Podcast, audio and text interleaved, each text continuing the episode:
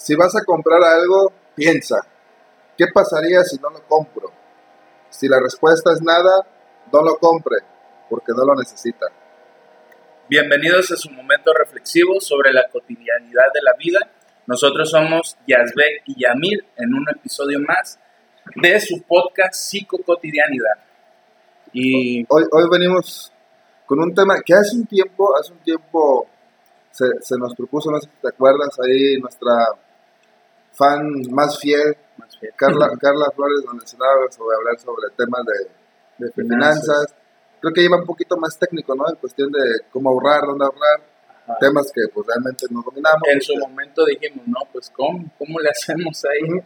Lo Y- pensamos, Y bueno, no es como que ahorita vayamos a decirles, ah, invierte aquí, la llave maestra. Ajá, aquí te va un paquete Golden, si pagas tanto, te- no, este, No somos financiados por nadie, así que es, es mera investigación, la relación que existe con salud mental, salud mental, finanzas, tampoco vamos a decirles cómo poner un negocio, cómo hacerse ricos, porque si así fuera, pues yo ya estuviera siendo millonario, ah, sí, entonces, este, y luego es bien huevón, nomás trabaja en un lugar.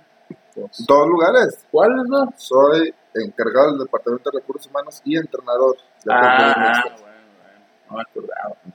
Sí, es cierto. Y amo de casa. Amo- apoyo en las labores de la casa.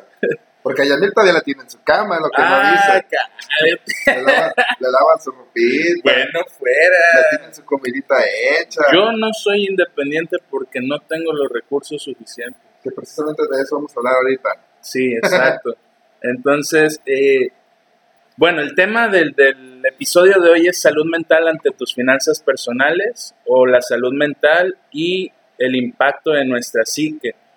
Es importante tomar en cuenta, como ya lo mencionó Yasbe, que si se mencionan instituciones, no se nos está pagando, lo hacemos con un bien de que ustedes eh, estén informados a De dónde acercarse. De hecho, como tal, instituciones, ya al final se les mencionaré, es solamente una y un programa que es gratuito, que está, ahora sí que respaldado por el gobierno. No es que tal gurú se los vende, no es que tal compa les dice que aquí. Institución. Solamente yo encontré una ¿Por qué le institución. No, no estoy tirando, no, estoy diciendo claro. Que al rato este, pues resultan estafados, pues. Pues vamos dándole. ¿Cuál es, ¿Cuál es la primera pregunta? Vamos a leérselas ahorita mismo. Bueno, a Yamil le gustaba, él mencionaba sobre las finanzas personales en la cultura mexicana. Sí, sí. Este, no es como tal pregunta, sino como que es la puerta para empezar esta conversación en la primera temática, donde de manera personal voy a abordar yo cuestiones de mitos y realidades en cuanto a las finanzas, tomando en cuenta el contexto sociocultural pues de lo que es la población mexicana. Ajá. Eh, Este, si alguien más nos escucha de otro país, a lo mejor y son similares Pues los mitos y realidades. o a lo mejor yo estoy hablando de, mis- de la información que tengo o, o de lo que voy a hablar tiene que ver con mi nivel socioeconómico y me va a escuchar no sé, el hijo de Carlos Slim y no, ¿eso qué? Esos no son problemas porque... sí, sí, sí. Tus mitos son mi realidad, no sé. Yo no, nunca he pasado por eso. Ok, bueno, entonces... Yo, yo comienzo. Como, dale, dale, Dale. te, te fusilamos. Las finanzas personales son un tema muy importante en nuestra vida, ya que todos los días tomamos alguna decisión que involucra el uso de dinero, desde ir a la tienda de la esquina, que probablemente tengas la opción de ir al supermercado, al Oxxo, al kiosco. Hoy tenemos diferentes opciones, o pedir en Rappi o en Uber, Didi, Didi, mandaditos. y, y te cuesta más. Pero bueno, desde, ese, desde esa toma de decisiones, hacer la despensa, dónde hacer la despensa, en el tianguis, en el supermercado, en un abarrotes, ¿dónde? Hasta comprar una golosina cuando nos da gusto o nos damos un gusto más bien, un chocolatito, unos halls, un, un refresco. Eh, bueno, yo no tomo refresco, hay una cervecita, algo que, que tú digas, me lo merezco, me lo voy a comprar. O incluso, ¿por qué no? También implican las finanzas personales el invertir en algunos productos financieros. Y es importante investigar acerca de qué productos financieros son válidos o, o están sustentados por instituciones gubernamentales, porque sí, porque algunos nos hacen creer que vamos a tener grandes rendimientos y recuperar Ah, pronto sí. nuestro dinero. Del 40, 50%. Entonces debemos tener mucho en cuenta. Esto implica las finanzas personales. Debemos de buscar una relación sana y estrecha con este recurso y con nuestras finanzas. Esto puede darte tranquilidad en este aspecto de tu vida. Y créanme que más adelante vamos a ver cómo impacta realmente las finanzas personales en la salud mental. Algunas personas cuentan con una concepción equivocada con respecto al dinero, lo cual interfiere su buena administración y planeación. Mm, no es que se nos enseñe, bueno, tal vez sí, ¿no? Algunas familias han de enseñar educación financiera a sus hijos o de cierta manera ahorrar pequeñitas cosas que a futuro pueden ser útiles No o ¿Tú sabes, David? yo no conozco a nadie de mi, a lo mejor nunca me he preguntado también o me ha dado la tarea. A mí se me, se me enseñó o se me inculcó, no el hábito, porque no fue como que un hábito, pero sí la importancia del ahorrar, sí la importancia de no tener deuda. No recuerdo a partir de qué edad, pero yo tenía casos cinco, seis años, me acuerdo, yo le quería dar un regalo a mi mamá, un reloj. Claro, claro. No, creo que me costó como 150. Bueno, pero para un niño es Y, y no sé cómo, qué cálculos hice, que con mis domingos, total, este, sacar, Sí, financiar. hasta, hasta vendí un dólar, me acuerdo que tenía, se lo vendí papá. Y logré comprar meta, de mamá. Eso es una planeación. Entonces, bueno, ojalá y a partir de aquí tomemos conciencia respecto a la educación financiera, que créanme que es fundamental. Es así que hablaremos de los mitos y realidades, como ya lo dijo Yazbek, y le voy a dar la oportunidad, ya que di la introducción, de que nos comparta la información que traiga, y si no, yo también traigo acá a otros. Muy bien, vamos a hablar sobre, hoy tocando el tema que yo dije del ahorro. eh,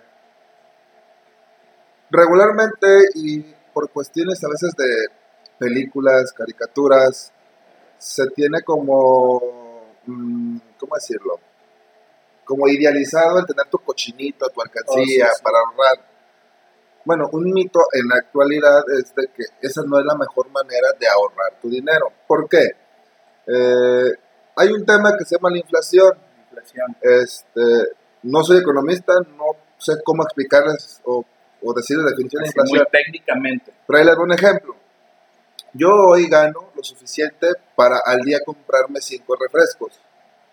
Y yo puedo ahorrar el dinero de para cinco refrescos hoy. Sin embargo, en cinco años, esa cantidad que ahorré por la inflación me va a costar nada más para dos refrescos. Dos ya, refrescos. es la misma cantidad de dinero, pero me está costando para menos. El valor del dinero Va disminuyendo. disminuye. Entonces, ¿cuál es la mejor manera de ahorrar o qué hay que hacer para ahorrar? Eh, primero, pues informarse sobre qué cuentas de ahorro.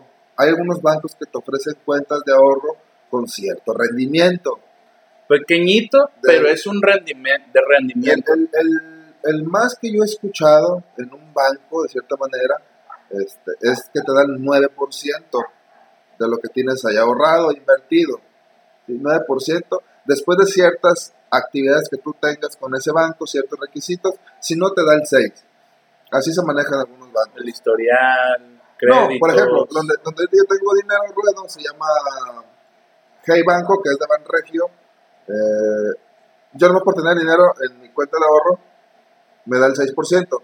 Sin embargo, si al mes yo hago 6 compras de mínimas de 100 pesos con mi tarjeta de débito o crédito, aumenta mi porcentaje del 6 al 9%.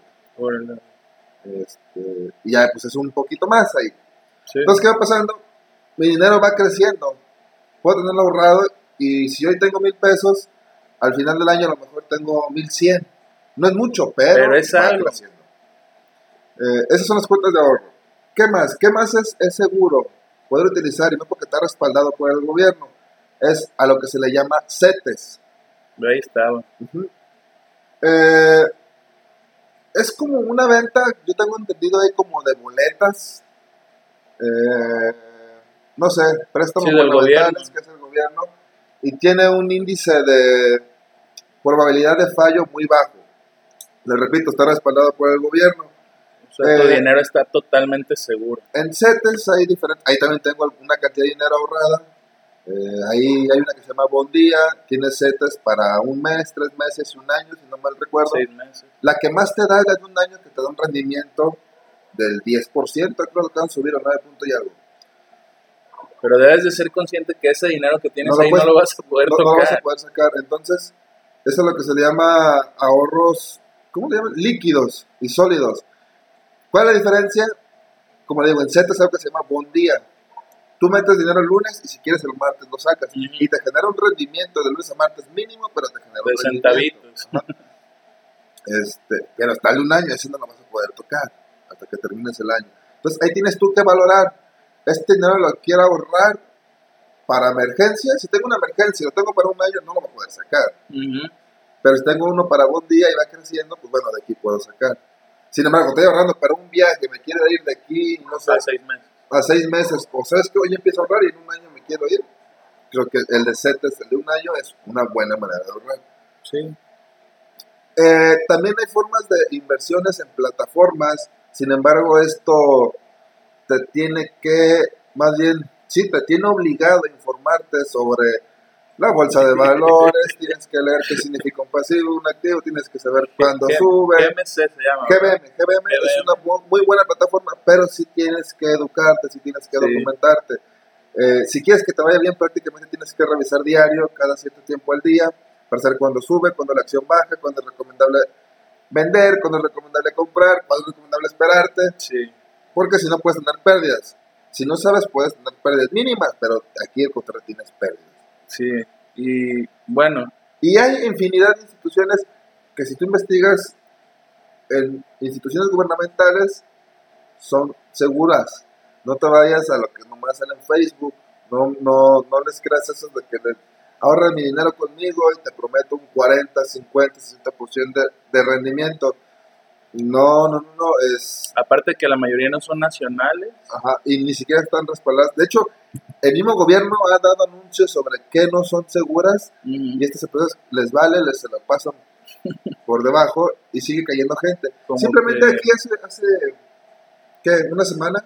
Lo de cifra. No, no, no, lo de, se llama AXA, una AXA. empresa que se llama AXA. Este, simplemente el inversionista desapareció Mágicamente. y como no hay una institución gubernamental que, lo respalde lo regule, pues simplemente, pues, no estoy diciendo nada malo, tú estuviste de acuerdo. Sí.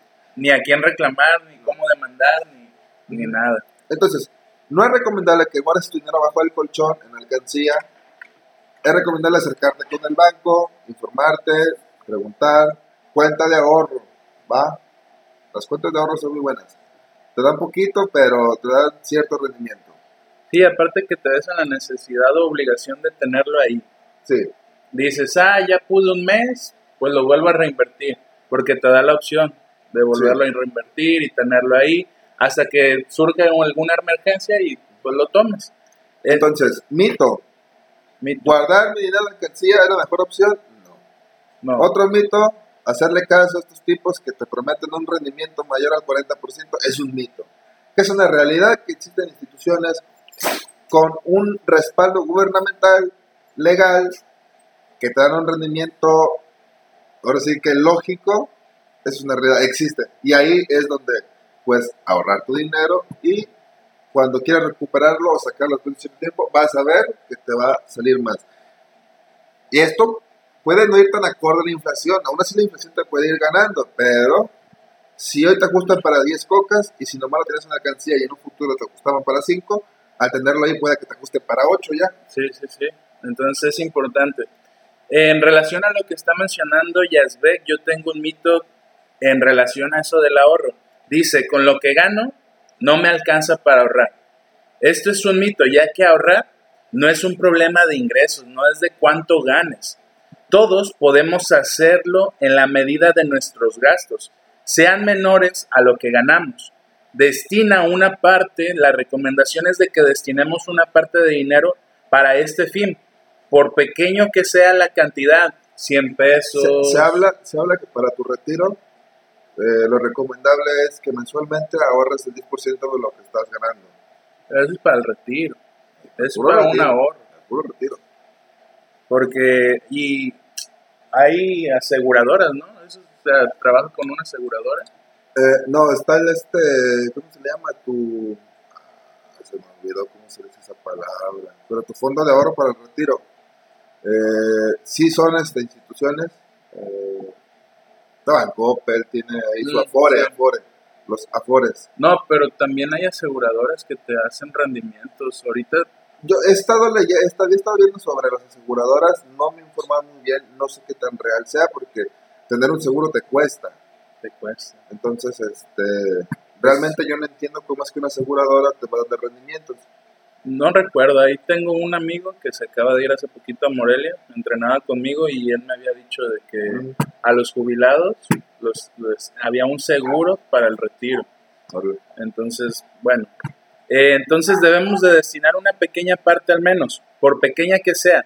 Recuerda que este monto le, lo puedes ocupar para prever posibles riesgos y aprovecharlos para realizar algo productivo. Por decir, algún accidente vial, nosotros que andamos en moto o carro, y chocas o te chocan o necesitas pagar, por decir, se te ponchó la llanta y no cuentas con un ahorro, ¿qué vas a hacer?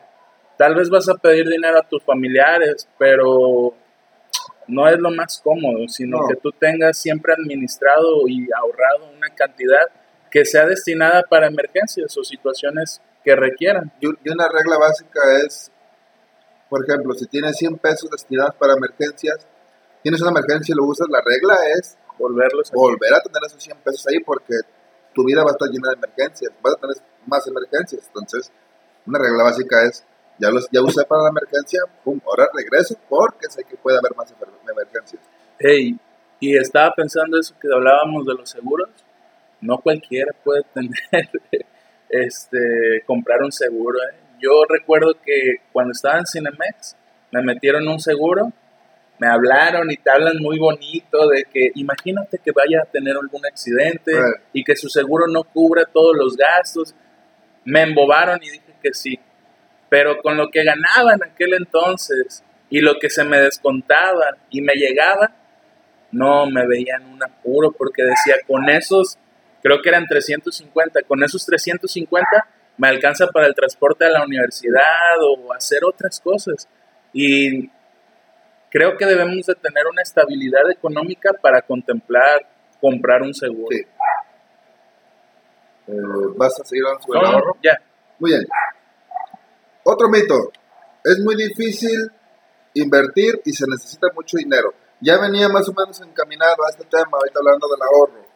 Mm, por ejemplo, estadísticamente, el 2% de la población mexicana pone su dinero en la que es la BMV, que es la Bolsa Mexicana de Valores. Invertir es poco popular en México. Inversiones reales inversiones seguras, porque se ha popularizado por los medios, por las redes sociales, el, el invertir en ciertas plataformas, en ciertas aplicaciones, porque es muy sencillo hoy en día hacer aplicaciones, y al hacer tan populares y tener muy buen dinero para el marketing, suelen caer en este tipo de aplicaciones. Eh, porque hay muchos influencers que dicen, ah, yo tengo el punto uno por ciento de tal empresa o, y así, entonces cuando tú ves esa información dices, ah, pues yo también quiero, pero a veces sin informarte. Entonces, no es difícil y no necesitas mucho dinero.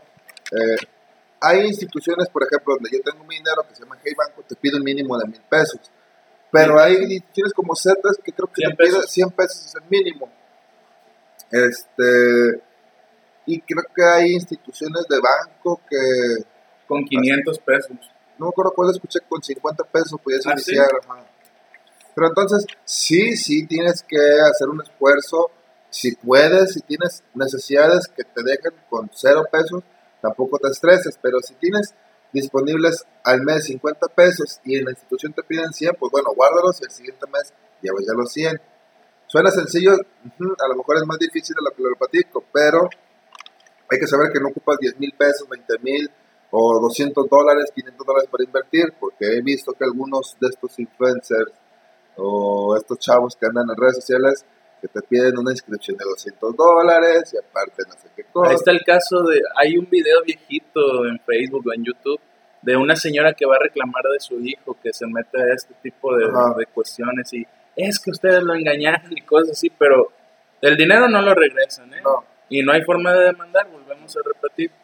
Lo que también es una realidad en las inversiones es que hay un riesgo, siempre hay un riesgo.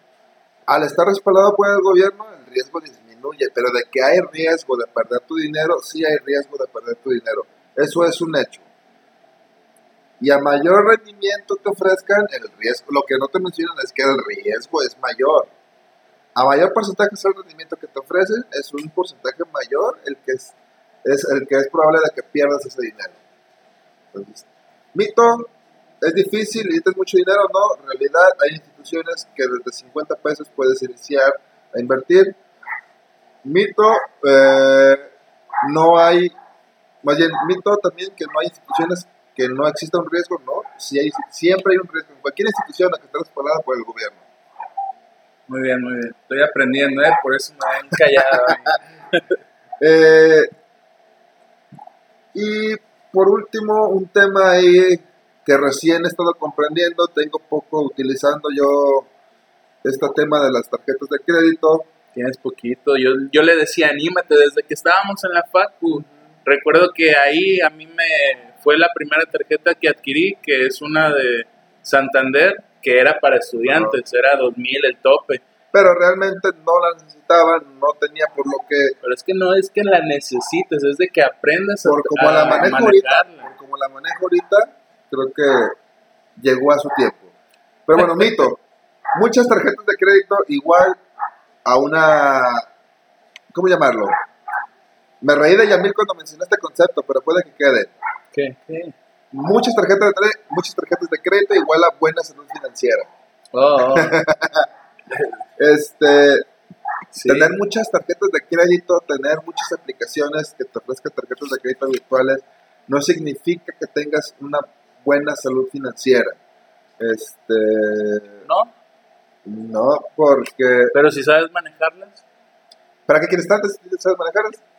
Mm, bueno, ahorita yo voy a agregar para qué. Te dan, te dan, cada tarjeta de crédito te hace un estudio socioeconómico de cuánto te puede prestar. Sí, sí. Y por algo te prestan dicha cantidad. Y por el historial que generas también aumenta el crédito que Con te dan. tu tarjeta de crédito A, vas al estudio y me, presta- me puede prestar 10 mil pesos, tengo mi límite de crédito y tengo que pagar mensualmente. Este, si yo quiero acceder a esos 10 mil pesos, no puedo. No, no puedo. ¿Por qué? Bueno, para empezar, ya, para empezar, ya tengo un foco rojo de que, oye, tienes que cuidar tus gastos porque tú no puedes pagar más de 10 mil pesos al mes. No. Ok, tengo tarjeta de crédito que me ofrece 12 mil, 12,000. ocupo gastar 15. Ah, pues de esta, gano, de esta gasto 12 12. y de la otra 3. Ajá.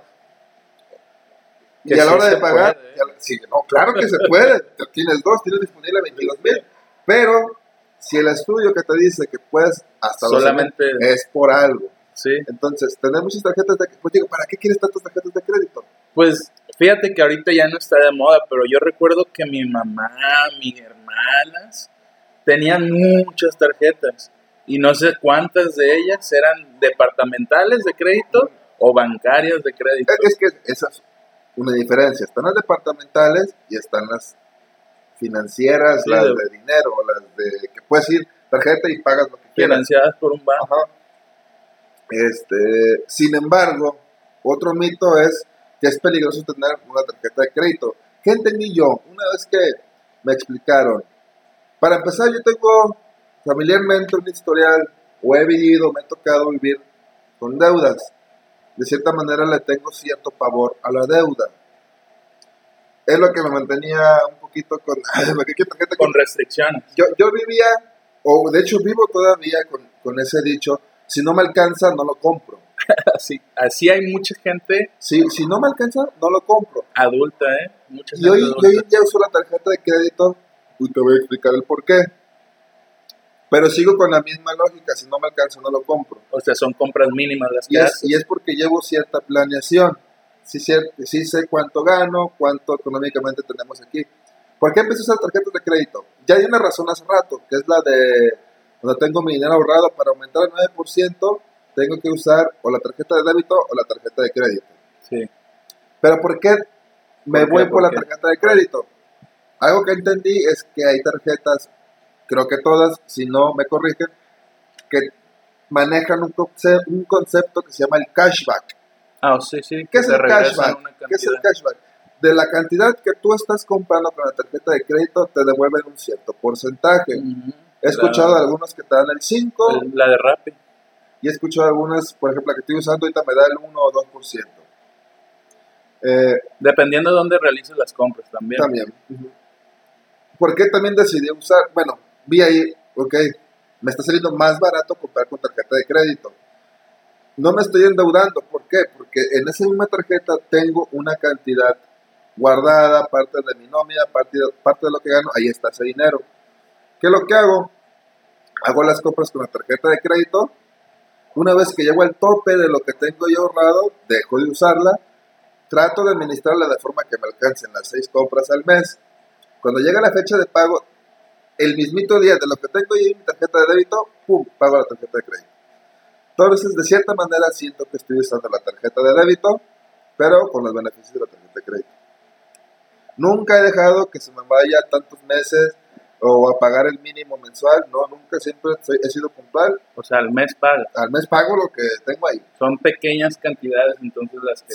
o una definición de cantidad, pues, donde dices tú, no voy a gastar más de esto. Según el estudio que me hicieron, me hicieron una, este, un, tope de, ¿cuánto? 18 mil pesos en tarjeta. No he pasado creo que los 3 mil al mes. De ahí aprovecho para pagar recibo de luz, internet, gasolina, despensa, cosas que puedo pagar con efectivo, con mi tarjeta de débito, pero si puedo aprovecharla para que me den todavía un poquito de dinero a mi favor, pues mejor uso esa. Sí, sí, sí. Este, en relación a esto que está platicando Yasbe, uno de los mitos es pagar con tarjeta de crédito hará que descontrole mis finanzas. Esto es falso. Aunque esta idea es muy común entre las personas, la tarjeta de crédito nos ayuda a tener la facilidad de financiar artículos que necesitamos con el beneficio de pagarlos a tiempo después.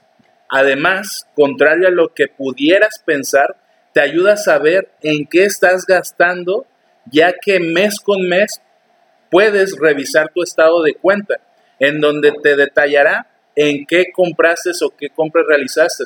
Hay personas que no tienen ese hábito eh, yo en algún momento quise hacerlo, a veces me da flojera, a veces se me olvida, a veces lo veo muy tedioso de que compré un chicle, apuntarlo, gasté gasolina tanto, apuntarlo. Pero la tarjeta de crédito te ayuda para tener ese control financiero detalladamente de cuáles compras has realizado.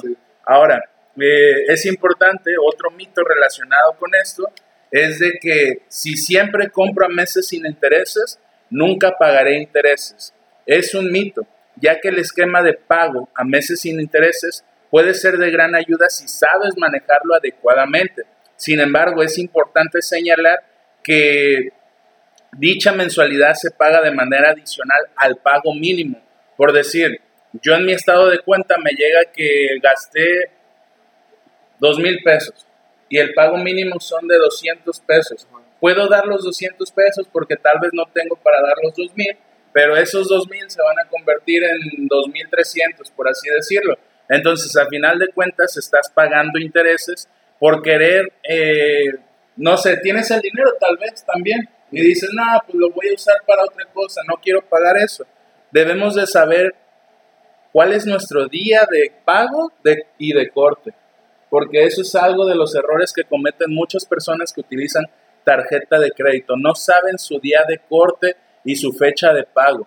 Es importante que tú aprendas cuándo es tu día de corte. El día de corte es el último día que tienes para hacer compras. Después de ese día, todo se va a registrar para el próximo mes. Entonces, y la fecha de pago, porque ahí es de donde se aprovechan los bancos. Si tú te atrasas tantito en estos pagos, puedes pagar hasta 500 pesos por un día Y así se va multiplicando el tiempo que te retrasas. Sí, manejan tasas de intereses muy, muy, muy altas. Por eso yo todavía lo uso con respeto, pero no lo uso con medida. si, si me quiero dar, este, si quiero ir de fiesta o algo, prefiero pagar con efectivo, con la de débito. Eh, ahí también, también, también algo, algo que yo he aprendido y me, me he deslindado un poco de la idea de si no me alcanza, no lo compro, es aprovechar las ofertas. Sí hay meses sin interés en tiendas departamentales. Me ha platicado ahí que puede ser un, juego de marketing, de que ya te la están vendiendo con intereses y nada más te pongan, por ejemplo, hoy cuesta el celular 10 pesos y si hoy quiero ir a comprarlo está a meses sin intereses y termino pagando 15, 15 pesos con, con intereses, ¿no? Como dicen lo que hacen en la marina, ¿no? De que te dan el precio como tal y por decir en Coppel la aumentan para que creas que estás pagando menos o algo así. No, bueno, sí, por ahí va. Pero bueno, otro, vuelvo ejemplo. Cuesta el celular 10 pesos. Si hoy lo compro, no está la promoción de meses sin intereses. Al terminar de pagarlo, me cuesta ya 15 el celular por los intereses. Sin embargo, voy mañana, me decido, ¿sabes qué? Pues no. Simplemente le hice caso a que no hay meses sin intereses. Voy mañana y el celular cuesta 15 pesos, está ahí. Meses sin intereses. Hoy pago 15 y cuando termine de pagar, pago 15 otra vez. Sin embargo, es lo que dicen, que a veces hay trucos de marketing. Se están vendiendo el producto ya con los intereses y nada más te pones que son sin intereses, tú te vas con la pinta y a lo mejor ya no estás pagando intereses, pero sí está el precio elevado. Sí, sí, sí, son, es marketing totalmente porque, por decir, yo cuando fui a comprar la moto, costaba 49 a contado y 40 a crédito. Y yo le dije al que estaba vendiendo las motos, le dije, oye, ¿es eso qué? ¿Cómo que a contado te cuesta más caro a que lo compres a crédito? Y ya me explicó que es este pues tipo de marketing para que la gente considere, pero ya cuando te dan el crédito y ves la mensualidad, no, no, son semanales los pagos ahí en Electra. Sí, te sale casi lo doble. Pero, pero ahí no te están diciendo que no son sin intereses. No, no, no, no. Yo, yo sí he hecho muchas compras a, a pago, por ejemplo, la computadora que compramos entre mi hermano y yo, que es para él, porque la última que usamos la usé más yo y se descompuso, sí la agarramos a meses sin intereses. Costaba 18 y vamos a terminar pagando 18. Pero si hubiera estado con intereses, a lo mejor no la hubiera comprado. He hecho compras, por ejemplo, este celular que tengo actualmente, estaba mensualidades congeladas. Eh, dije, ah, pues pago los intereses, no hay problema. Y no saco lo que tenía un poco ahí, un dinero, pues ahorrado para ciertos gustos. Dije, ah, pues de aquí sale para una fiesta, de aquí sale para. Pero al hacer mis cálculos de cuánto iba a terminar, cuánto iba a terminar pagando del celular, iba a terminar pagando más de lo que tenía ahorrado ese día. Entonces, antes de que se me acabara el mes, límite de pago, fui a liquidar. Exactamente. Ahí es algo también que algunas instituciones utilizan de ventaja o te sirve a ti como comprador, por decir. Recuerdo que yo cuando liquidé mi moto me dieron como 3 mil pesos en bonificación. Entonces ya puedes comprar algún otro producto o, guardarlo ahí para cuando lo utilices. Otro punto importante de las tarjetas de crédito y tiendas departamentales te genera un historial crediticio ¿Por qué es importante tener este crediticio? ¿Por qué es importante ser responsable? Tarjeta. ¿Por qué? Sobre todo para la población que no tenemos los recursos para comprar, por ejemplo, una casa. Financiar algunas financiar, financiar una casa de cajón, que tenemos que usar el crédito Infonavit. El, el crédito, estos créditos se fijan mucho en tu historial crediticio. No tener, no tener ¿cómo decirlo? Historial de que pedí prestado, de que utilicé, de que debí, no significa que es bueno. ¿Sabes? Es bueno que vean, ah, mira, él, él aquí debía, debía, debía, pero... Es responsable. Siempre pagó, puntual, nunca generó este, un retraso o algo, eso es bueno. También ellos se fijan y no te aprueban cuando, ah, mira, debía aquí, debía aquí, debía aquí, y tenía que pagar tanto, pero él pagaba tantos días después, entonces no es tan responsable. Entonces, sí es necesario usar algún tipo de crédito, informarse, porque hay unos que te cobran anualidad, ¿no? ¿Qué? Tarjeta, de crédito. Sí, anualmente te cobran por utilizarla. Eh, Yo los que tengo no, también me fijé en eso. Por decir, Ah, en- La CNA. CNA te cobra anualidad. creo que sí, pero No, en AT&T también el crédito te lo al año o a los seis meses te llega el doble de lo que pagas por el celular. Yo recuerdo la primera vez bien enojado fui, eh, ¿por qué me están cobrando el doble? Que quién sabe qué. Pero como no tenemos la costumbre de leer las políticas o sí, las políticas del producto que estamos comprando o del lugar donde lo ¿qué son las compramos, políticas? eh, se establece lo que los requisitos y el compromiso que tú tienes. Pero tú, tú, tú sabes por qué le llaman políticas, por qué le dicen políticas. Ajá. No, no, yo no sé. No, no. No, no sé, no sé, sé que me quedo con ¿Por qué le llamarán políticas? ¿Por qué no le llaman, no sé, reglamento de uso? o- Políticas son como que los, las obligaciones ¿Qué tienes tú? a realizar, ¿no? Sí. Como lo que te... Ya, ya me metiste a, a pensar, ¿eh? Porque no reglamento, leyes. Sí, sí, sí. Bueno, otro de los, de los mitos es el hecho de que los mexicanos pensamos que si dejamos de cotizar o fallecemos, mi dinero se lo queda el Afore o simplemente se pierde. Debes de saber que los recursos de la cuenta individual son propiedad tuya y aunque dejes de cotizar por periodos cortos o largos, que a ojo aquí, a veces las Afores, más bien no, todas las Afores, cuando tú dejas de cotizar dos años, puedes utilizar un porcentaje de esa cantidad que tenías ahorrada para tu retiro.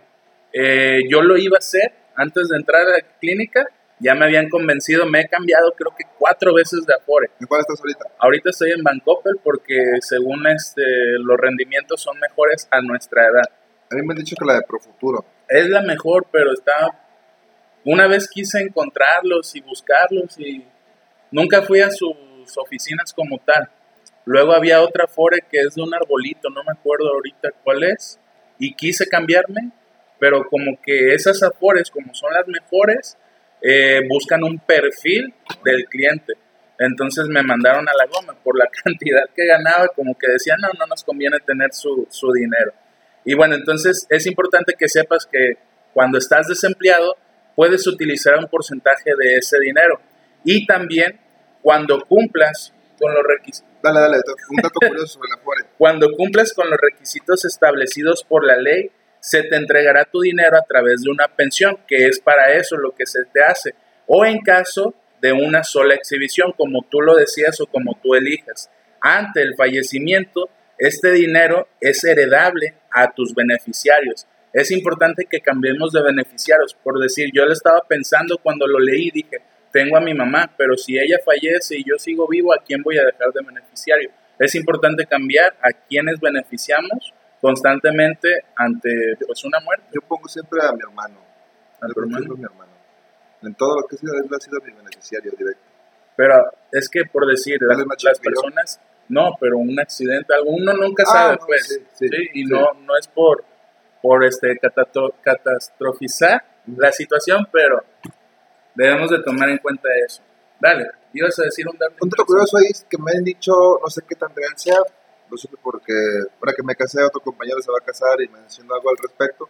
El Afore te da un porcentaje para que lo utilices para tu boda. Ah, sí, pero de ese dinero ahorrado tuyo. Sí, sí, claro. lo Mm. Pues, no, dinero que saques es dinero que te va a afectar al final. Nada sí, más. sí, sí, sí, a lo mejor y dices, ah, pues necesito poquito más y me hace falta, lo agarro. Va, no sabía. Es una de las privilegios que tienen las personas que se casan por el civil. Sí. Y bueno, otro dato es, si no pago mis deudas, me borrarán del buró en seis años. Esto es muy típico de los mexicanos pensarlo, ¿eh? Yo me he encontrado bastantes amistades que tienen esta idea, ah, no me preocupo, de aquí a seis años le debo a FAMSA, a Coppel, van a pasar seis años y ya no voy a estar en buró. Es que sí, sí es cierto. Sí, sí, sí. Hay una Hasta página, les, les recomiendo que lo sigan, se llama Defensa del Deudor, donde este tipo, no me acuerdo cómo se llama, esta persona habla de que sí, a los seis años, pero lo que no sabes es que estas instituciones venden de cierta manera tu deuda y la siguen renovando. Sí. Quien se encarga de cobrarte la sigue renovando. Pasan seis años, pero como la siguen renovando y renovando, tú puedes durar 20 años si quieres. ¿Qué va a pasar? Te van a cobrar más intereses. Van a llegar seguir van a cobrar. gestionando la cobranza.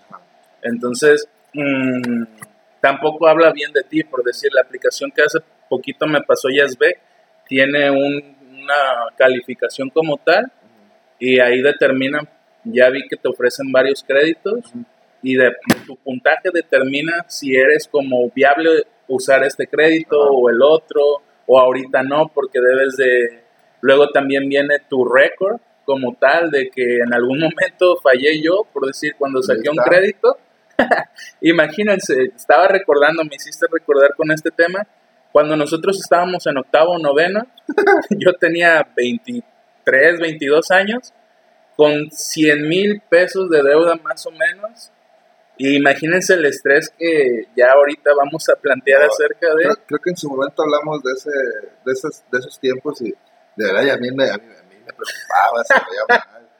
Este, sí, sin el afán de, de hacerlo sentir mal o menos, pero yo sí me preocupé a grado de que este vato va a volver a querer las sustancias adictivas.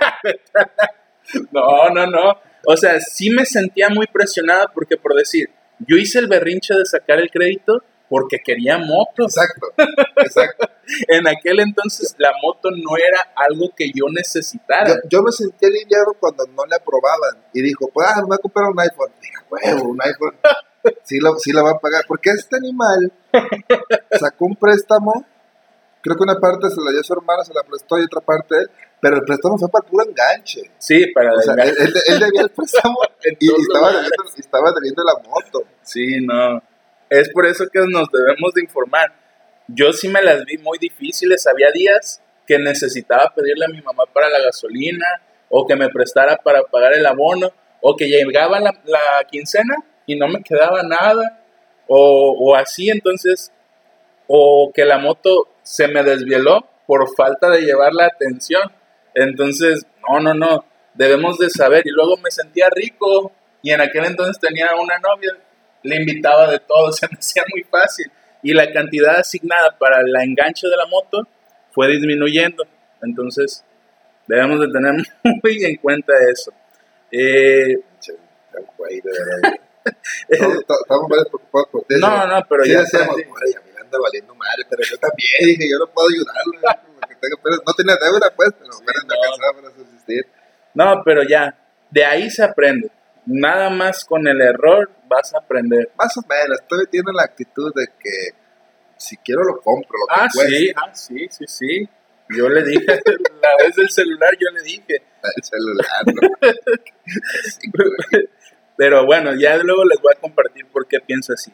Eh, otro mito es, es mejor gastar mi dinero hoy que ahorrarlo. Muchas veces no pensamos en eso. Es un mito muy común. ¿Qué tal y me muero mañana? Ajá, ajá.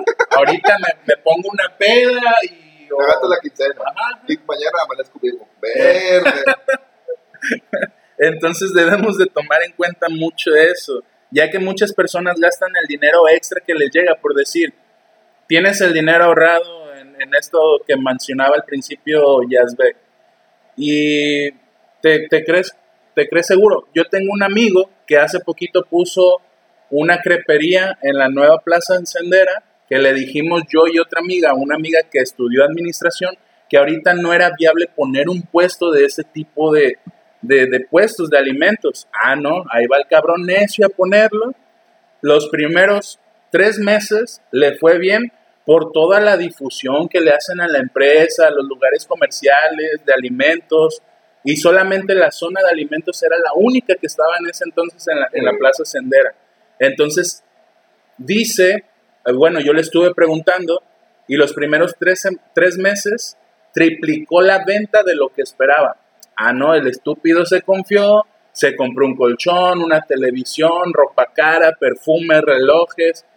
Ya ahora le piden 100 mil pesos para, eh, no sé si es evitar que el contrato se cumpla, no sé cómo se le llama, rescisión de contrato, algo así. ¿Rescisión de contrato? Sí, porque estaba dos años el contrato, entonces, más el gasto que hicieron, porque poner un local ahí en Sendera, desde el cable que, tipo de cable que lleva, el ingeniero que contratas para hacer ese tipo de cosas, le salió bastante caro. No aprendió y hoy ya se fue a la quiebra. Pero son experiencias así. Yazbek también en su momento quiso ah. emprender Yo quedé, la neta me quedé con mil pesos en favor al final, pero, o sea, no, no me endeudé. Mm, No me siento tan orgulloso porque me estaba ayudando mi mamá. Y a la semana, lo más que le llegué a pagar fueron 400 a la semana, güey. Y es la que se la rifaba a veces, ¿no? Exactamente. Entonces, por cuestión de salud mental, física, Sí, ya ya. estuvo, le damos a Rappi. Tiempo dije, aquí me voy a rico, de aquí para arriba. Yo Gano, también. gano más que los güeyes que están en gobierno. Y era una realidad, en ese tiempo era una Sí, realidad, era una realidad. Era Sí. viable, era viable. Sin embargo, fue tan viable que mucha gente se metió y ya, Y ya no, ya no es viable. Este, yo también en su momento emprendí, me vi en la necesidad cuando me corrieron. A mí me corrieron de Benedettis y en ese entonces necesitaba pagar la inscripción, reinscripción de la FACU. Entonces me vi en la necesidad de entrar a, a la empresa donde trabaja mi mamá, Omnilife. Y sí me iba bien, probablemente ahorita ya anduviera en viajes y así, porque la necesidad te mueve. No puedes decir, ah, pues pobrecito de mí, no tengo trabajo, nadie me contrata o nadie me habla de los empleos. Aquí voy a esperar a ver qué pasa. La necesidad te mueve para buscar de cierta manera los recursos. Entonces, bueno, el último mito que quiero agregar es el dinero va y viene. Así está bien. Entonces, el dinero es un medio para lograr un mejor, una mejor calidad de dinero, de, de vida. De vida. Por ejemplo, que tus hijos asistan a una mejor universidad. Yazbek, que ahorita ya es señor Yazbek, en algún momento puede decir, yo no quiero que mis hijos vayan a la UDC, porque a lo mejor aquí en Colima es una de las mejores. Yo quiero que vaya al TEC de Monterrey, si es que está en sus posibilidades. Mira, no, güey, nunca he pensado en mandar ¿No? a en un colegio. A una mejor universidad, ¿no? No, ¿por qué? O sea, de qué? Porque hay mayor posibilidad de que aprenda, de los maestros estén más Ah, capacitados. A ver, tú y yo sabemos que en la FACU no había maestros capacitados para dar cier- ciertas materias. No, pero, o sea, ve a una de paga, no voy a mencionar escuelas, pero la de la UB, Vizcaya, es bastante cara de prestigio y ve la calidad que les da. Pero, pero están haciendo, ¿Qué? creo que quedó en una de las 100 universidades mejores de México. ¿Quién? Esa. Pero es una institución que tiene varias, güey, ¿no? y la Universidad de Sí, Colima está en Colima nomás. Ah, bueno. Es que ahí, ahí nos gana a veces el prestigio de decir, yo fui de la UDC. Ah, Yo, yo nunca he pensado en tener hijos, Yo sí. mandarla a una. A ver, si yo tuviera la oportunidad de llevar, de que mi hijo estudiara en Harvard o en Stanford, No, ya, ya te estás llenando. no, no, bueno, pues. Para eso no ocupas dinero, ocupas el, el conocimiento, güey. No es como que ellos te reclutan. Sí, sí, sí, pues, pero al menos le voy a dar mejores posibilidades a mi hijo. Y eso no depende de, de la escuela en la que esté, depende de, los, de, de cómo. Sí depende. No, Ya ve, alguien de Campo Verde a uno de escuela pública, ¿hay diferencias o no? no, hay diferencias en cuanto a que. Intelectuales, de Mira, conocimiento. Yo, yo te voy a hablar de un amigo y este le está yendo muy bien. Ya lo mencioné en su momento, es muy buen amigo mío. No sé si de Yamil lo considera así, pero mío sí, porque es de la generación. Mi compañero Isaú. Todos echamos carrilla, todos hacemos mención como de cholos, de muy bajo el Conalep, ¿sí o no? Ah, sí, aquí Este- en Colima. En todo el mundo, hay un montón de en todo en México, en todo en México, en todo México, porque es en donde está. Mm, pues sí, a ¿Sí lo o no? mejor, ¿Sí a lo no? mejor, ¿Sí. No, no, no, sí, es una realidad. Ha de haber estados donde no, donde sí No. le den su prestigio, Pues bueno, probablemente. Aparte, este compañero Isaú estudió, tengo entendido, su bachillerato en lo que fue el CONALEP. Aparte de eso, viene de una comunidad rural. rural. Este cuate en, bachi- en la FACU hizo su investigación de tesis y ganó un premio. Su tesis fue premiada. Después a otro concurso y ganó el premio estatal de la juventud de Jalisco. Entró en la maestría y lo becó la CONACYT. Y ahorita lo acaban de aceptar en un doctorado. Yo estudié en el bachillerato 1 de la Universidad de Colima, muy fresón, y tengo licenciatura y, es- y soy un asalariado. Lo dices muy feo, Es que no, es que es muy pero son oportunidades también No, no. que surgen. Es que de qué te sirve estar en una escuela privada que te cuesta un chingo de feria si no le vas a echar ganas, si no le vas ah, a aprovechar. bueno. Entonces, pero al menos vas a tener un mejor trabajo, probablemente. Yo me, voy yo me enfocaría en generar valores, en generar aquellas eh, eh, conductas que... Pero uno de cuántos, ya ve. Uno de cuántos. ¿Cuántos éramos de la generación y este muchacho del que habla sí lo logró este compañero? ¿Cómo que uno de cuántos? ¿Y, y, de- y dónde salió ese uno Por de cuántos? eso, pero es uno de cuántos. ¿Y qué tiene? Mientras que los de Campo Verde o Colegio Inglés o Náhuatl tienen mayores posibilidades de, por su historial familiar, encontrar un mejor empleo y aparte de su No, no, educación. no, no. Tú hablas de empleo, los que están en Campo Verde, el papá que es dueño de tal Sí, cosa. por eso. Eso yo heredarte el puesto, güey. No mames. No, Sí. es tener habilidades sociales. No, Ya sé. no, no, no, no. no. Bueno, yo así lo veo, Yo no. así lo ve Yasdek. Ahí, recuerden, últimamente tenemos el de discutir, el de argumentar, el de contraponer ideas.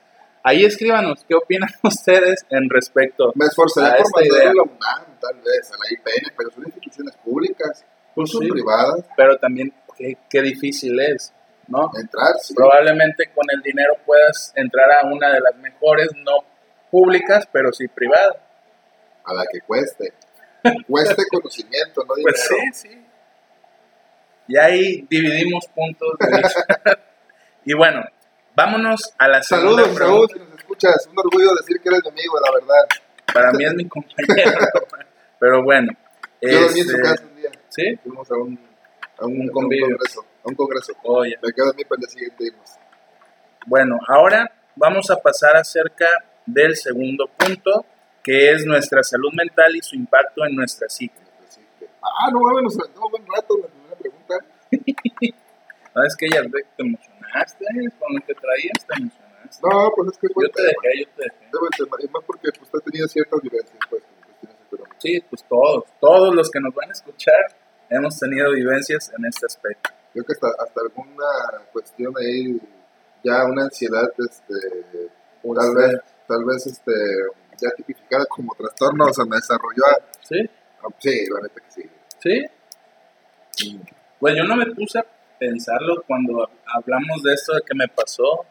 O sea, tal vez sí, por eso me afectó mucho los últimos semestres, porque me veían, aparte de terminar una relación, se me juntaron varias cosas que suelen juntársenos a todos. Y, y a eso vamos. Ahora, entonces, el impacto que genera la salud financiera con la salud mental, que así era como lo que era que lo pusiéramos. sí. Ujú, Sí, sí. Ok, eh, bueno, yo traigo de una conferencia de la doctora Chosana Berenson, ella es psiquiatra eh, ¿Mexicana? de aquí, de la, es como una asociación, no, no lo apunté, pero es una asociación de psiquiatras, y la conferencia la, la tituló ¿Cómo afectan las crisis económicas en la salud mental de los mexicanos? Y créanme que, de hecho, cuando subí mi flyer, esos datos son de esta, de esta conferencia y me impactaron saber los datos que realmente demostró esta, esta investigación que ella expuso. Y el primero es que la prevalencia, que es el número de personas que padecen una enfermedad eh, determinada de trastornos mentales en este caso, es mayor en la población con menores recursos económicos, un 64.5% del total del trastorno depresivo, un 71% de distimia, un 61.1% del trastorno de ansiedad están involucrados en la población con menores recursos económicos. Otro dato también fue que es más frecuente la ideación suicida, en un 8.2% en personas con menores recursos sobre el 4.4% de las personas con recursos. Cuatro veces mayor Es cuatro veces mayor la incidencia de ideación. de ideación. ¿Y ejecución trae asesinato? Traigo, eh, el intento suicida es de 4.1 versus 2.1, casi 3% mayor en personas con escasos recursos. Entonces, de cierta manera, sí impacta muchísimo en estas situaciones. Sí. Del mismo modo, las personas con algún trastorno mental presentan mayores problemas derivados de las crisis económicas que la población sin trastornos. Algo importante a tomar en cuenta es que resulta que los problemas de tipo laboral, el ser despedido de su trabajo, la dificultad para conseguir un empleo y los familiares, peleas por razones económicas influyen también en esta situación económica.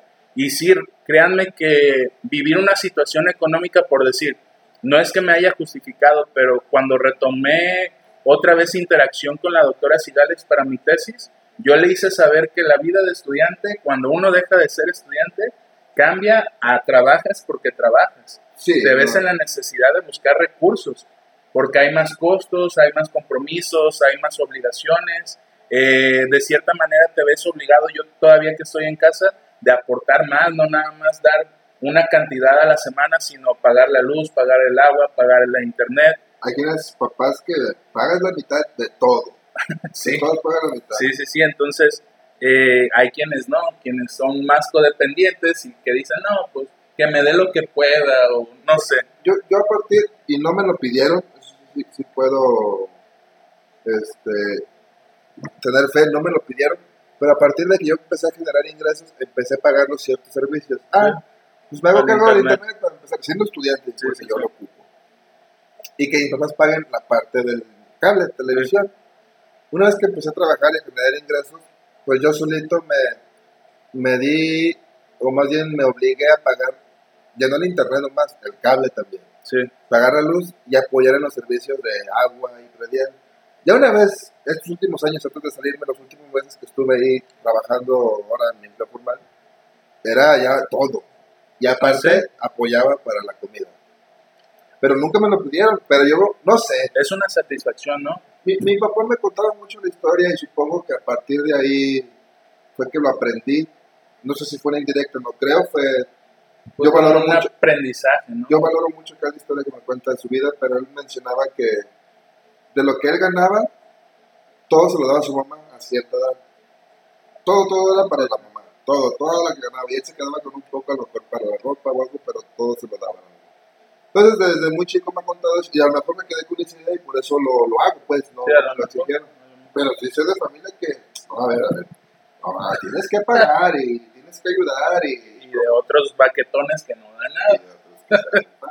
Entonces, esta investigación aporta evidencia para confirmar que la falta de recursos económicos es un importante factor de riesgo asociado a apariciones de trastornos mentales. No es un juego, no es algo que inventemos, ahí están las evidencias.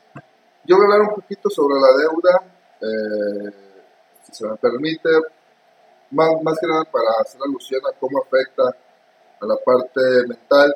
Voy a leer una pequeña reflexión que hace un par de meses compartí, que estaba atravesando ahí en la familia un tema de deudas. Eh, a veces me inspiro y, y escribo, a veces me salen algunas churradas, me dicen por ahí, pero voy a, voy a, lo- voy a leer. Dale, dale. Bueno, lo que tú fue, ¿hasta cuándo seguirás creando conflicto emocional? Entre paréntesis, deudas. Las deudas son un problema de creencias sobre la abundancia y el origen de este presente tiene que ver con algún, algún resentir en la niñez con cuestiones de no me, no me lo devolvieron. Superar el miedo a estar escaso, sin dinero u oportunidades para ser cada vez más abundante requiere de un trabajo contigo mismo está relacionado con lo que crees o has percibido en la niñez de papá. Hay que sanar esa relación, pero también todas las creencias que tienes con la necesidad. Debes darte la oportunidad para considerar que tus emociones sientan ese deseo de merecer lo mejor para tu vida. El sentimiento de víctima es una señal de que el fantasma del miedo está invadiéndote. ¿Necesito? El universo seguirá enviando necesidad.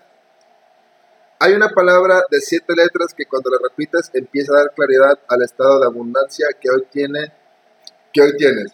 Esta palabra es gracias.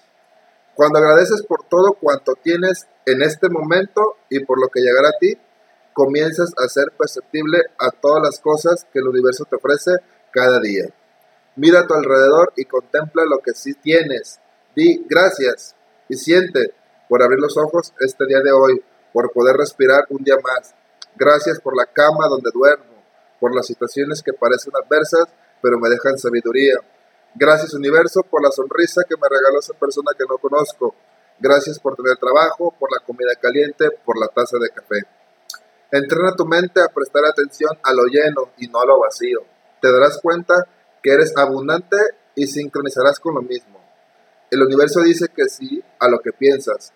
Agradece y en poco tiempo todos tus deseos comenzarán a materializarse. Cada caso es único, no basta con conocer cuál es la emoción inconsciente que genera el, el problema.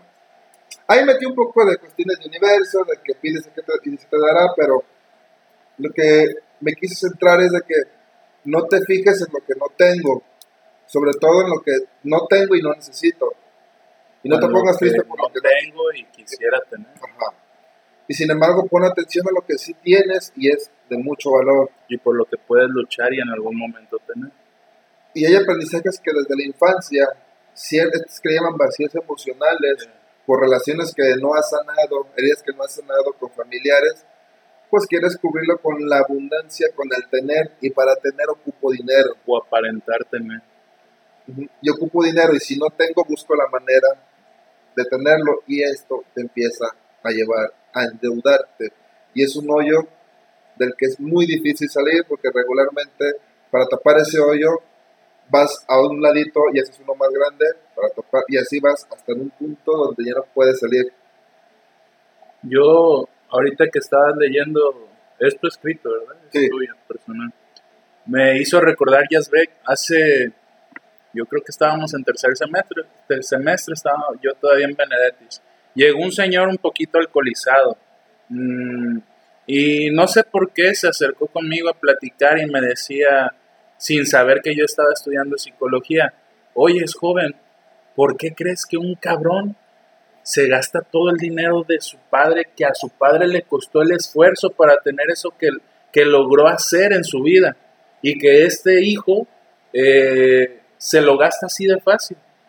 Yo le dije, muchas veces cuando nosotros somos niños o estamos en la infancia, nuestros padres no cumplen sus funciones como desearíamos o como debería de ser. Entonces, en la necesidad de no cubrir esas necesidades, nos vemos como obligados a querer, como lo dice Yazbek, llenar esos vacíos que, que tuvimos y que no, no, conscientemente no somos, no son entendibles para nuestra psique, para nuestra mente, y, y reaccionamos.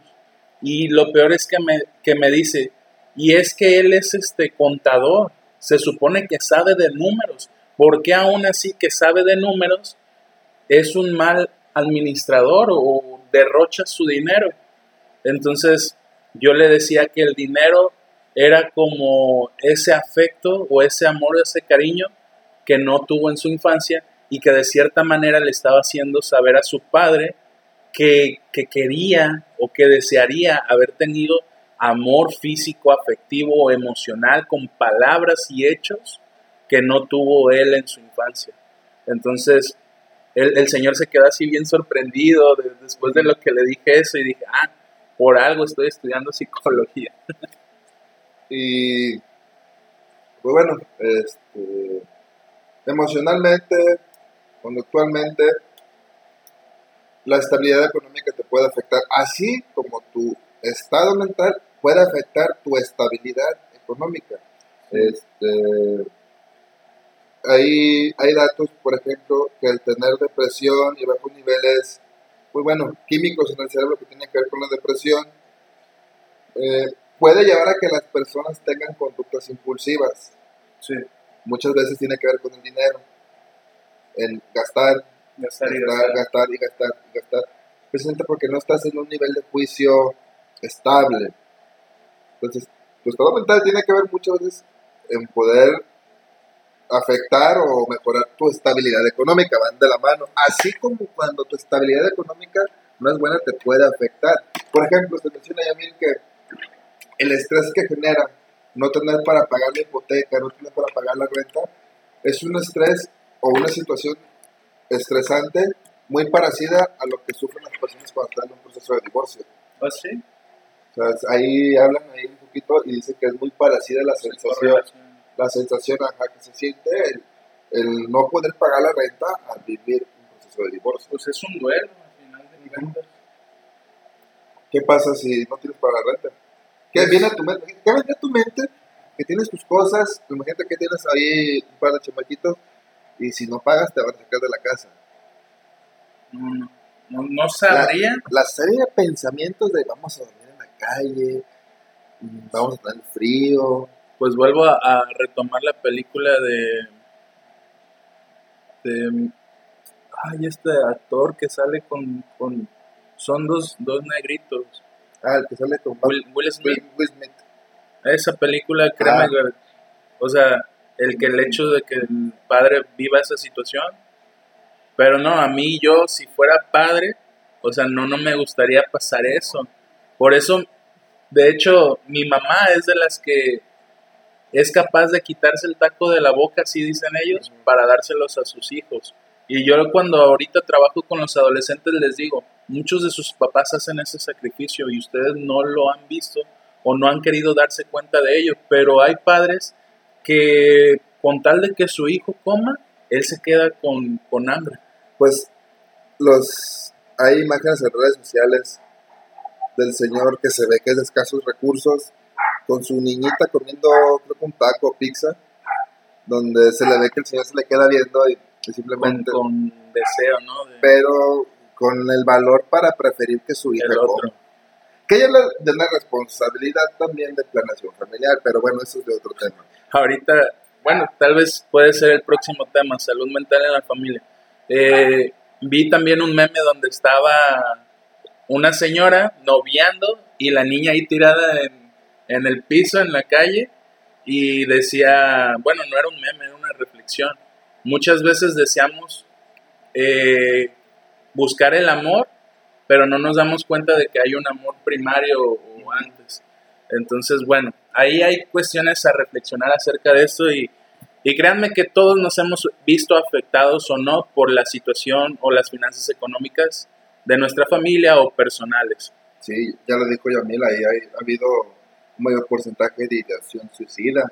Este, ¿Cuánta gente no se ha matado también por, Por no o ha tener- pensado en huir de su familia, o ha pensado en simplemente dejar de vivir por ya no deber? los que se endeudan. ¿Cuántos no han fingido su muerte también? Ahí está, Sí, ahí cobran. que han fingido su muerte, que, que habla también de pues, una situación mental no tan sana. Fingir tu muerte habla de ahí mm, Sí, sí, una proyección bastante dura en cuanto Pero- a la sensación de... Pero bueno, De hecho, me hiciste recordar, antes había muchas películas donde de mexicanas donde el hombre mexicano apostaba todo y terminaban matándolo porque pues no podía pagar mucha gente que le pide dinero a gente de la maña. de la maña y ahí es este, ahora sí que te dicen plato o plomo, o me pagas o te doy plomo Sí. en la cabeza. Bueno, ah, algo más que agregar a esto es que diversos autores han planteado que la salud mental está muy relacionada con el bienestar económico, político y social. Cuando se presentan problemas de tipo político y económico, generalmente se contribuye a la perpetuación de la pobreza, inestabilidad social, hambre y desesperanza. Este tipo de problemas desencadena una serie de trastornos personales, los cuales son más notorios entre las comunidades pobres o marginadas, porque es donde se tiene menor número y recursos. Y muchos políticos o en campañas políticas utilizan este recurso para generar votos. Y debemos de ser conscientes de lo cuál es el discurso político que nos está entregando cada uno de estas agentes sociales que, que nos lavan la cabeza de que no, sí, yo sí voy a luchar en contra de la pobreza y de la educación y voy a generar mayores recursos y voy a hacer que los pobres dejen de ser pobres y puras cosas que no. Entonces, No puede haber, ¿cómo es el gobierno rico y pueblo pobre? que es algo que pasa aquí en México. Yo sigo viendo pobres. Yo sigo viendo políticos Sí. muy ricos, ¿eh? Sí, sí, es algo que vivimos aquí en México. Y bueno, eh, dentro de la información que busqué cuando, cuando hablé de las consecuencias, vi que muchas financieras y bancos tienen páginas, eh, más bien sus páginas, tienen contenido acerca de los, de los daños que puede tener eh, la salud financiera en las personas. Sí, pero es contraproducente porque cuando te ofrecen un Ah, crédito, sí. ellos te hablan de pagos pequeñitos, pero no te hablan de la tasa de interés. Eh, hay financieras que te prestan y no hacen un estudio socioeconómico, les vale, te lo prestan y te terminan cobrando que es un tema también que te afecta a la salud mental porque te eleva los niveles de estrés a no más no poder porque utilizan un, mecanismo de cobranza extrajudicial ilegal y bastante cochino, te amenazan. Y lo hemos visto en Facebook te amenazan, van y te hablan a las 3 de la Lo mañana. quieren sacar de la casa, se asoma, le avientan la puerta. Hay aplicaciones y tengan cuidado con las aplicaciones que te prestan dinero, chequenlo si están reguladas, chequenlo si tienen una dirección física, porque tú sin leer le estás dando aceptar a que accedan a tu información de tu celular. Información que es fotografías, videos, Los cookies. chats, ajá, números telefónicos Cuidado si dentro de tu galería tienes imágenes. Ahora sí que, no, espérate, imágenes tuyas íntimas. Ah, ah. ¿Qué hace? ¿Por qué? Porque comparten tus fotos, te, te, inventan historias. Si tienes íntimas, pues van a compartir tus imágenes íntimas. Si no, van a. Ah, porque me tocó conocer casos donde, por ejemplo, Yamil aceptó y me mandan un mensaje a mí cobrando oye, dile que paga o paga tú, porque si no vamos a publicar esto y al rato me oh, mandan la imagen de que, oh, Yamil anda violando niños. Hay, en, Black Mirror hay un capítulo más o menos relacionado con eso que está mencionando Yasbek, de un político que lo hacen tener relaciones con un cerdo. Y no, no, no, pues Entonces, se, se hace mucho manipular. No caigan en los préstamos de aplicaciones, investiguen de la aplicación, quien la hizo, si tiene una este, dirección física, si está regulada gubernamentalmente, si no está regulada, ni para qué. Sí, este, en BBVA, es lo que les mencionaba, eh, ellos tienen una, un post donde dicen que según la Asociación Psicológica Americana, la APA, la APA. Este, en su informe lo mencionaron Paying with Our Health, ¿está bien pronunciado? No sé mucho Ahí voy mejorando, creo. Pero dice que el estrés crónico producido por los eh, retos financieros afecta al 26% de los estadounidenses. Imagínense, están hablando de la cuarta parte de los estadounidenses, donde su economía es mejor, donde tienen más facilidad de crédito, porque es algo que estaba viendo hace ratito en una entrevista con uno de los Shark Tank aquí en México, este...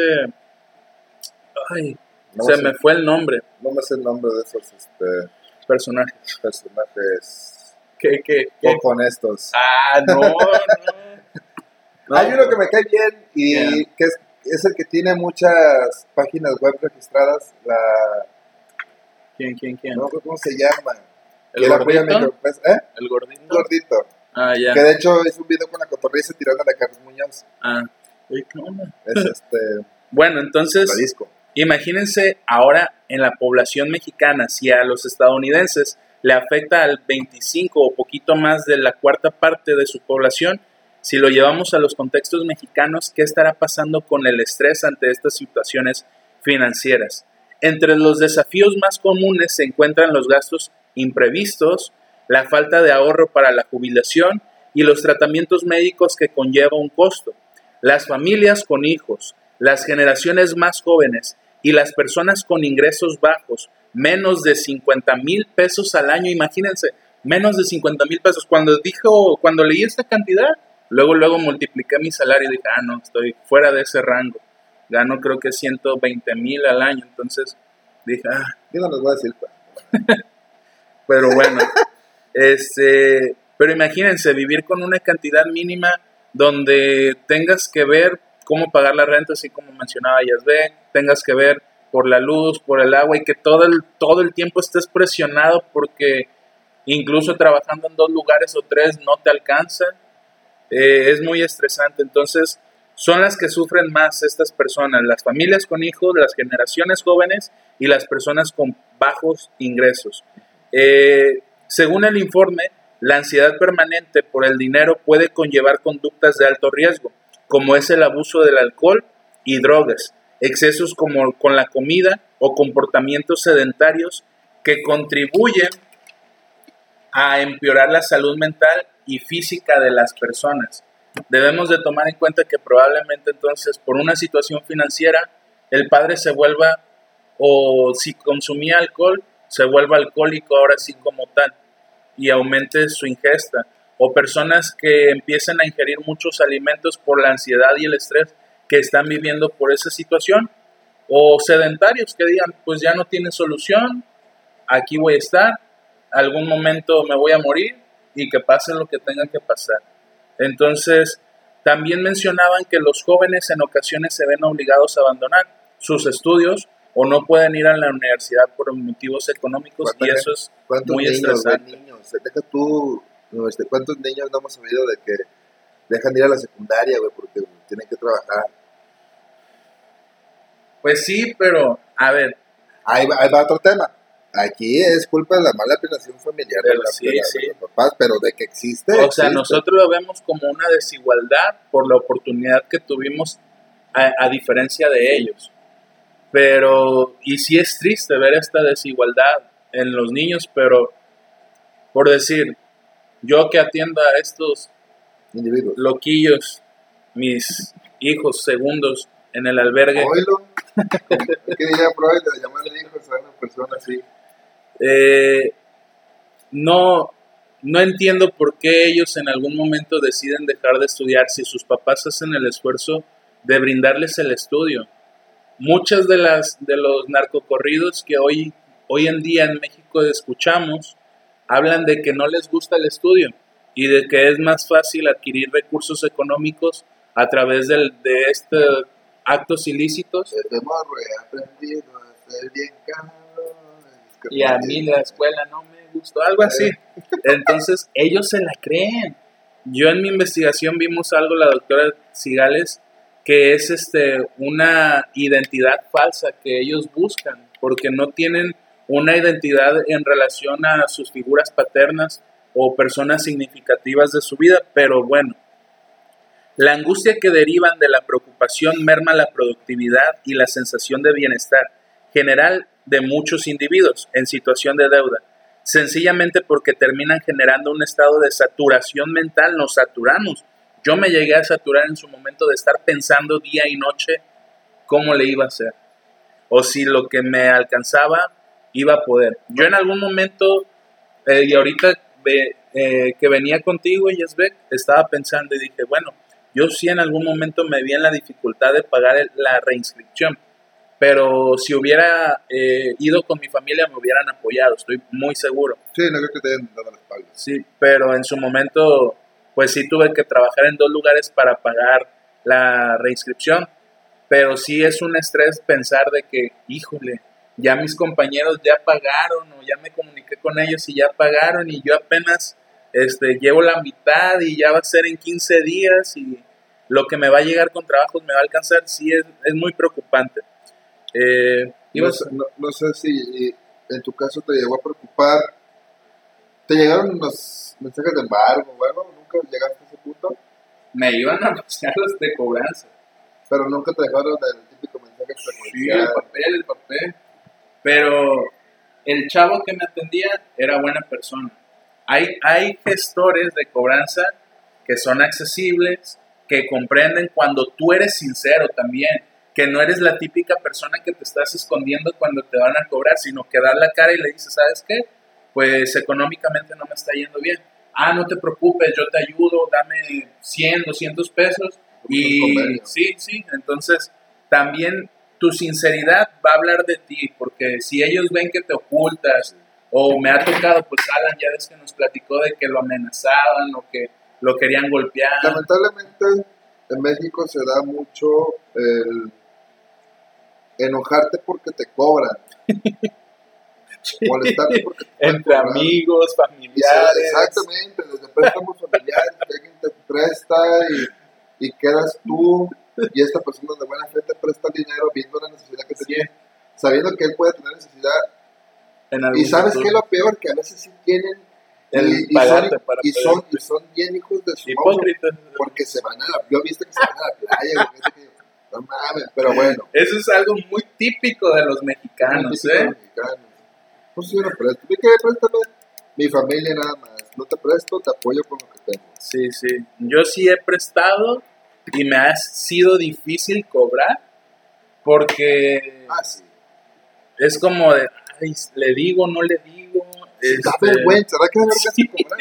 A mí también. Fíjate, yo, yo recuerdo así como que la que más me sacó de las casillas haber prestado fue un, un camarada mío que lo conocí en secundaria, estuvimos juntos en bachillerato. Fuimos al mismo bachillerato, pero fue otro salón. Si escuchas esto, ojalá te da vergüenza. Güey, yo, yo me pidió prestado una cantidad, no mucho, creo Sí, que eran sí, sí. 300 pesos.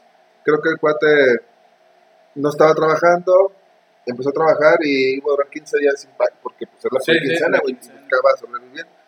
Yo de buena fe se lo presté, quedó para tal día y yo decía, oye, ¿qué onda? Ah, pues dime dónde la llevo, ah, para tal día, tal fecha, tal, ah, Simón. Y yo esperaba que me dijera, Sí. alguno, otro día, oye, ¿qué onda? ¿Cuándo Sí, venga?" sí. Y así hasta que oye, dije, oye, ¿qué onda? O sea, yo te presté la feria, güey, la cupo de regreso. Ya con los guantes puestos, ya Me la transfirió y él, us- y él usó una palabra canijo, no en tono de ofensa, pero, oye, canijo. y- Y me di cuenta, otro compa que tengo ahí en Facebook, subió conversaciones de Facebook que le- alguien le pidió prestado y usaba la palabra canijo. Y, us- Le y, coincidía con la cantidad y dije, pues ya sé que también La le pidió aplicó, prestado este vato. Y creo que él no le pagó por lo que yo vi la esposa. Ah, ¿a ti no sí te pagó? A mí sí me pagó. yo lo hizo que le pagara. A mí sí me pagó. Este, después una amiga se comunicó conmigo para preguntarme sobre el caso porque se me hizo raro que me pidiera dinero. Sí, sí, sí. Entonces le pregunté a una amiga, oye, ¿sí será cierto? Ah, sí, sí, cierto. Pero amistades se han perdido por cantidades pequeñitas de dinero. ¿eh? Ahí te va la historia. Mi, mi hipótesis, ¿eh? Mi hipótesis. Esta, esta amiga me preguntó que, sí, sí, me, sí se las presté y ¿por qué? ¿Te dijo algo o qué? No, ¿pero por qué o qué? Porque ya el último me puse sangrón porque no me quería pagar. No, no me... ¿Cómo crees? Yo nomás de chismosa. Después me entero que este cuate era muy amigo también de esta amiga y de otra y de un amigo. Eh, la otra amiga, la segunda, empezó a tirar indirectas de préstamos, de que típico amigo que se enoja porque le cobras y no te paga. Este camarada se casa, no me invita a su boda, que me vale más, ¿verdad? Pero tampoco invita a mis otras dos amigas, güey, Sí, sí, sí. que para mí coinciden que se enojó porque le cobraron, güey. Entonces, si sí es cierto, ojalá escuches y te da vergüenza, güey, me vale madre. Pinche morro, güey. Pues si no tienes, di, güey, si no puedes pagar, digan, sean sinceros. Sí, sean sinceros. Yo también, así como Yazbek, Si, si hubiera estado en una situación acá, pues órale, carnal, pues te lo regalo, güey, no hay pedo. Pero, ah, no me andes echando vueltas, güey. sí, a mí también me ha tocado así. Eh, y yo, por decir, ah, el morrillo de la moto, el que te ayuda a traer la moto, a ese sí le andaba dando unos sopapos. Ey, ¿qué onda? Te lo presté de buena fe, tú dijiste que me ibas a pagar tal fecha, iba a buscarte a tu trabajo, no estabas, faltabas, este, en la quincena te desaparecías, iba a buscarte a tu casa y nomás no. Ah, no, yo si hubiera llegado a eso. Yo no llegué a ese punto, No, yo sí. palabras- no ofendí a este cuate, pero sí usé palabras qué onda. Sí, sí, sí, al- un poco alterado ya. Bueno, eh, Se nos está. alargando, alargando. Yo ya no voy a ir, ya me voy. Esto- yo yo, yo no, no voy a ningún lado, no tengo la casa. Este, último punto. Pásalo, pásalo. No es extrañar que el estrés financiero se relacione muy estrechamente con el desarrollo de trastornos del sueño, que tal vez tengamos insomnio, eh, úlceras, gastritis, migrañas, dolores de cabeza, problemas cardíacos, malos hábitos y bajo rendimiento cognitivo. Probablemente alguien se ha visto afectado en la escuela, sus niveles académicos han disminuido, sus calificaciones Yo tengo un amigo eso. que se endeudó cuando estábamos en la universidad y. Otro, otra. No. Tengo otro que ya de viejo se casó y tuvo hijos y también no la llevó, fue muy bien y andaba desesperada, pero Y bueno, eh, algunas sugerencias que te podemos hacer, o bueno, te quisiera plantear es, identifica la causa de tu endeudamiento y córtala de raíz. ¿Por qué me estoy endeudando? ¿En qué me estoy endeudando? Y si es necesario endeudarme en eso, si no, olvídalo, ya no te endeudes. yo, yo también le recomiendo, y a mí lo mencionó, de el tema familiar. Él dijo que si le hubiera pedido ayuda a su familia, seguramente le iban a apoyar. Tú también no tengas pena, vergüenza a pedir ayuda, eh, a expresar tu conflicto. No puedes pagar una deuda pidiendo otra deuda. No, no, es lo Es- peor que puedes hacer. o pidiendo otros tres, para- cuatro para pagar una. Este, se puede solucionar todas, con todas se puede llegar a un acuerdo. Si quieres vas a pagar, no sé, en cinco años, pero en todas se puede llegar a un acuerdo. Si en alguna institución se están comportando de manera grosera, yo te invito, y no me están pagando, ¿eh? No me pagaron. Busquen en Facebook la página ¿Quién de? Defensa del Deudor. Tienen una página, tienen especialistas, tienen personal que te pueden ayudar de cierta manera a administrar tu deuda, ver con las personas que les debes, de manera legal llegar a un acuerdo, tú también responsabilizarte y poder terminar de pagar tu deuda. Entonces busca ayuda, sí hay lugares donde puedes buscar ayuda. Defensa del Deudor, eh, su creador eh, ha estado trabajando de la mano ahí con políticas públicas para regularizar a estas personas, a estos grupos que no están de cierta manera registrados para prestar y están prestando.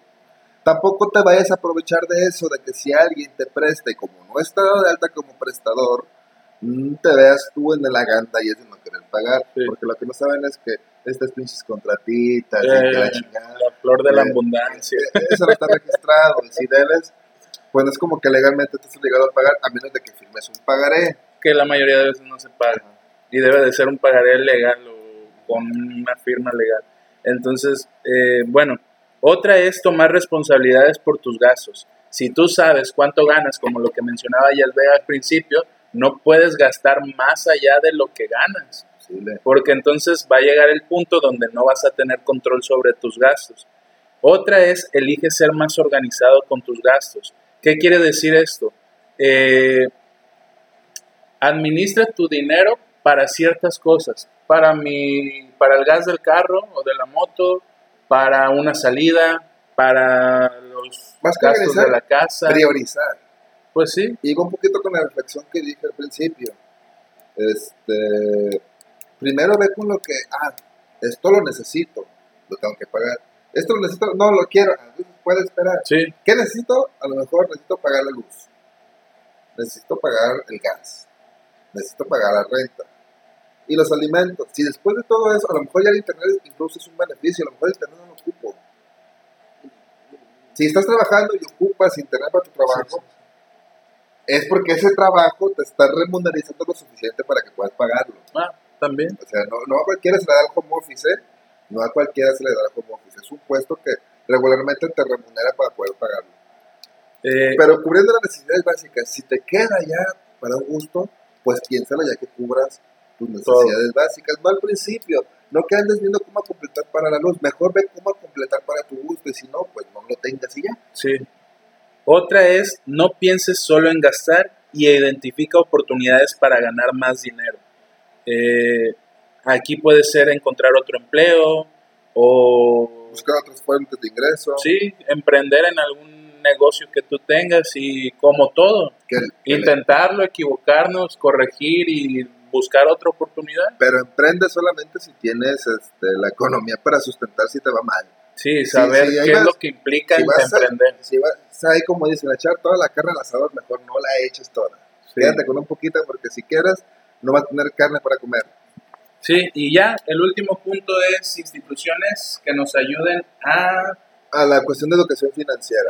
Miren, la Conducef ofrece un, es un diplomado que habla, diplomado sobre educación financiera. Tú ya lo tomaste. Yo lo tomé.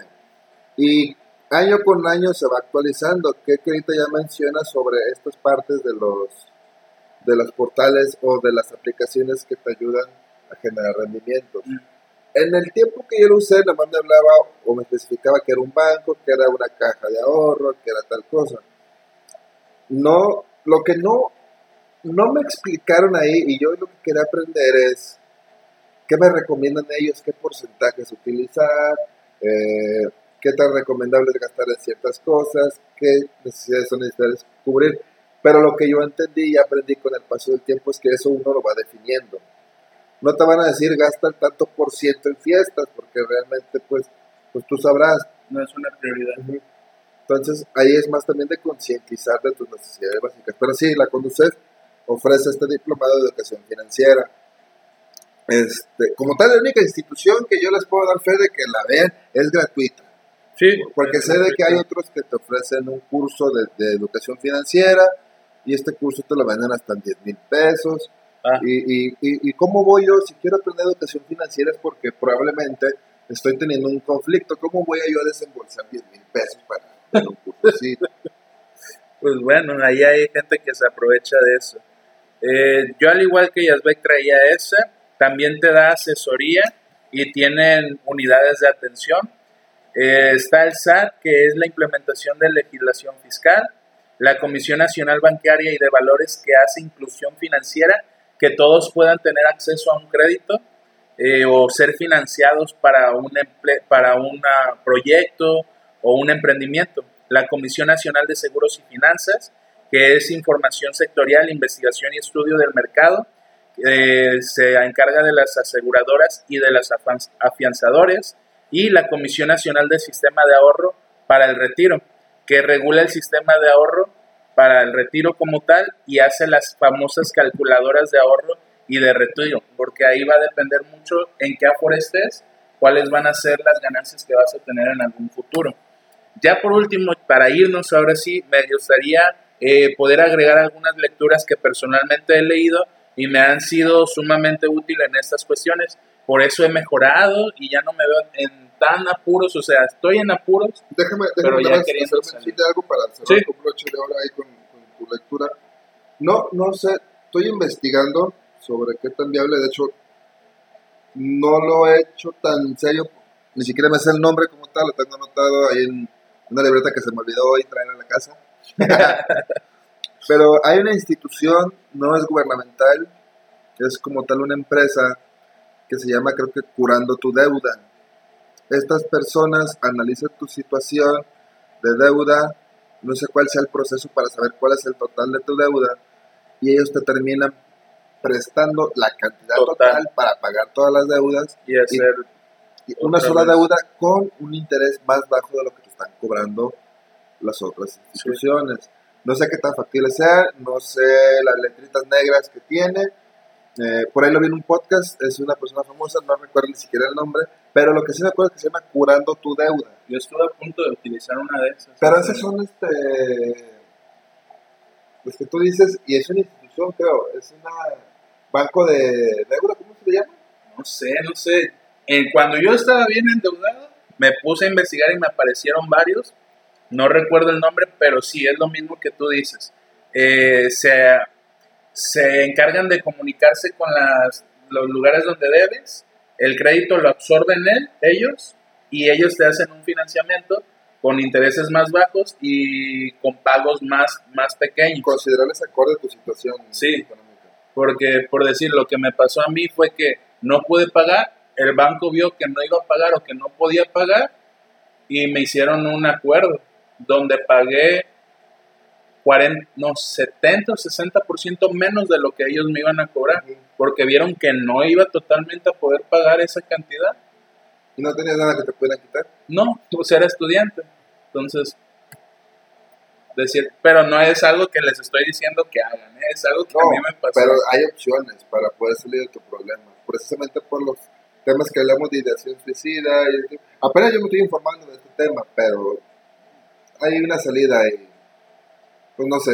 Si lo encuentras, pues lo posteas Sí, sí, ahí en la página. Sí, sí, de pronto lo, se los posteo. Ahora sí, pasamos a tu Este, lectura. A ver, las lecturas que yo he realizado es el famoso libro de Padre Rico, Padre Pobre, de Robert Kiyosaki. Cómo ganar amigos e influenciar sobre las personas de Dale- Dalí Garnier. El hombre más rico de Babilonia de George Samuel. Y antes de renunciar a tu empleo y por qué los ricos se vuelven más ricos, también de Robert Kiyosaki. En algún momento, créanme que yo me vi muy interesado por estas cuestiones de educación financiera y me estaba empapando muchísimo, pero ya por X o Y cuestiones abandoné las lecturas, pero las lecturas de Robert Kiyosaki, créanme que sí generan un impacto en ti y te pones a cuestionar muchas cosas y a regular otras, a, a perfeccionar o buscar alternativas. Y pues con eso terminamos el día de hoy. Nos alargamos, creo que es el segundo eh. tercer capítulo más largo. y, y hay mucho que todavía. Sí, que sí, siempre hay más. Y creo que hoy se mezcló mucho con, con experiencias personales. Entonces, los invitamos a seguirnos en nuestras redes sociales. Estamos en Facebook, TikTok, YouTube. Por ahí tenemos, bueno, le voy a plantear una idea futuro a Yazbek. Y pues nada, agradecerles el tiempo, el espacio que nos dan para ser escuchados. Nos vemos en un próximo capítulo. Yo soy Yadmil y en nuestras redes sociales pues ya la saben. Soy Yazbek, por ahí también saben las mías. Pues bueno, gracias. Nos vemos en la próxima.